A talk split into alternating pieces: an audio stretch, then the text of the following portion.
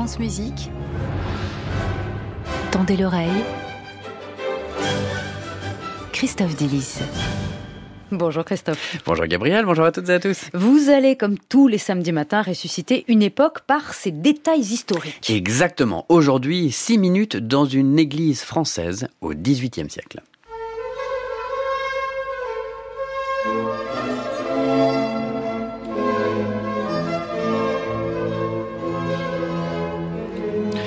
Vous entendez ça, la pureté de ce geste musical, les sonorités aristocratiques de ce confitébor Tibi de 1707 de Henri Desmarais, et on ne peut qu'imaginer derrière cette austérité nourrie de ferveur des individus polis, compassés, le dos voûté par le respect de leur charge musicale et religieuse. Hmm, effectivement, oui.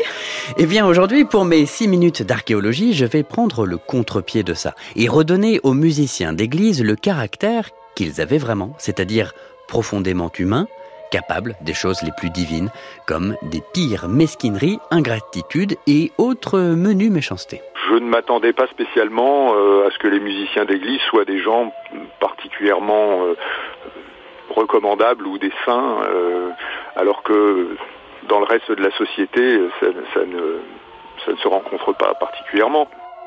Lui, c'est Yuri Carbonnier, professeur d'histoire moderne à l'université d'Artois à Arras et spécialiste des musiciens d'église durant l'Ancien Régime. Je l'ai eu au téléphone parce qu'il a écrit un article passionnant et un peu amusant sur les médisances et violences chez les musiciens d'église de Louis XIV à la Révolution. Un, un article extrêmement bien documenté, évidemment, mais surtout rempli d'anecdotes qui nous permettent d'apercevoir cette époque comme si nous y étions. Il y a par exemple un certain Marc-François Bêche, haute contre à la Chapelle du Roi, qui n'est pas sans faire penser aux musiciens d'orchestre un peu râleurs tels qu'on peut en croiser aujourd'hui. Il représente ses collègues et quand il s'agit de chanter pour la naissance du duc de Bourgogne en 1751 le Tédéum de Colin de Blamont, il refuse, pas envie, et il écrit Blamont, surintendant de la musique et de la chambre, homme très curieux de donner ses ouvrages et surtout son méchant, non, son détestable Tédéum. Voilà, ça vous donne une idée. Et surtout que quand le Tédéum de Colin de Blamont a fini par être chanté, Marc-François Bêche écrit Il fut presque aussi mal exécuté qu'il était mauvais. Ça m'amuse toujours autant. je et c'est toujours un peu inattendu. Il y a toujours le détail qui est un petit peu différent de, des affaires précédentes. Euh, chacun agit évidemment selon sa personnalité. Le professeur Yuri Carbonnier. Il faut savoir que si ces anecdotes nous parviennent, c'est qu'elles étaient suffisamment graves pour figurer dans des documents de police. Et je me suis demandé, est-ce que c'est raconté avec style dans ces documents de police? C'est variable, mais c'est finalement, euh, on nous raconte une histoire. Euh, alors ça n'est pas non plus, euh, il n'y a pas d'effet de style à, proprement parler, mais c'est assez vivant souvent avec euh, des citations puisque on fait comparaître des témoins qui disent il a dit ça. Et donc on a ce qui est rapporté par le témoin et ce qui a été dit selon lui, par la personne incriminée, qui souvent d'ailleurs est, souligné dans le texte. Ensuite, on, on raconte vraiment ce qui s'est passé par le menu. On est allé le chercher. Euh, il était absent. Euh, son père a dit qu'il n'était pas là. Euh, enfin voilà, ce, genre de choses. Souvent d'ailleurs, on envoie l'aîné des enfants de cœur pour ce genre de, convocation. Enfin, c'est un peu étrange comme façon de faire, parce que l'aîné des enfants de cœur, généralement, il a 15 ans, 16 ans. C'est peut-être une façon de ne en envoyant un inférieur, de ne pas euh, trop brusquer euh, la personne mise en cause. Je, ne sais pas exactement quelle est la raison.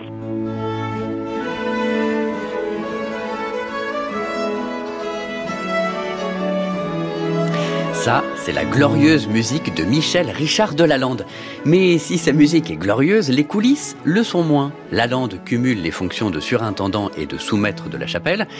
Et il a réclamé un pot de vin aux musiciens qui ne souhaitaient pas être réformés.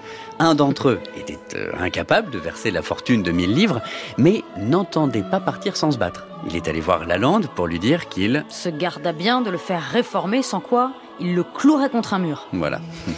Christophe, vous avez une dernière anecdote?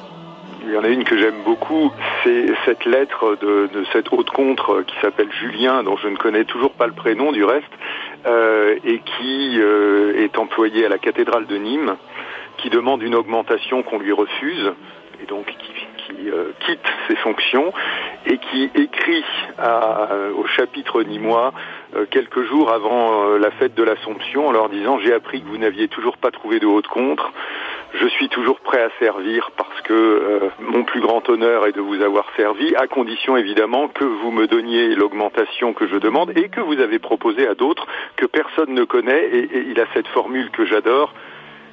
Vous avez proposé ça à la haute contre d'Arles, musicien comme Judas Bonapôtre. Voilà, ce genre de formulation un peu euh, Sacha Guitry Oscar Wilde. Un grand merci à Yuri Carbonnier pour ses travaux dans les différentes euh, archives ecclésiastiques françaises.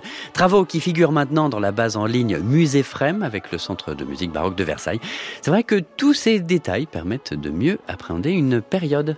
Pour euh, ce qui me concerne, c'est un des éléments qui ont fait que je me suis dirigé dans, dans ce métier-là on a l'impression de rencontrer des gens qui sont morts il y a deux, trois siècles. C'est plutôt agréable, je trouve.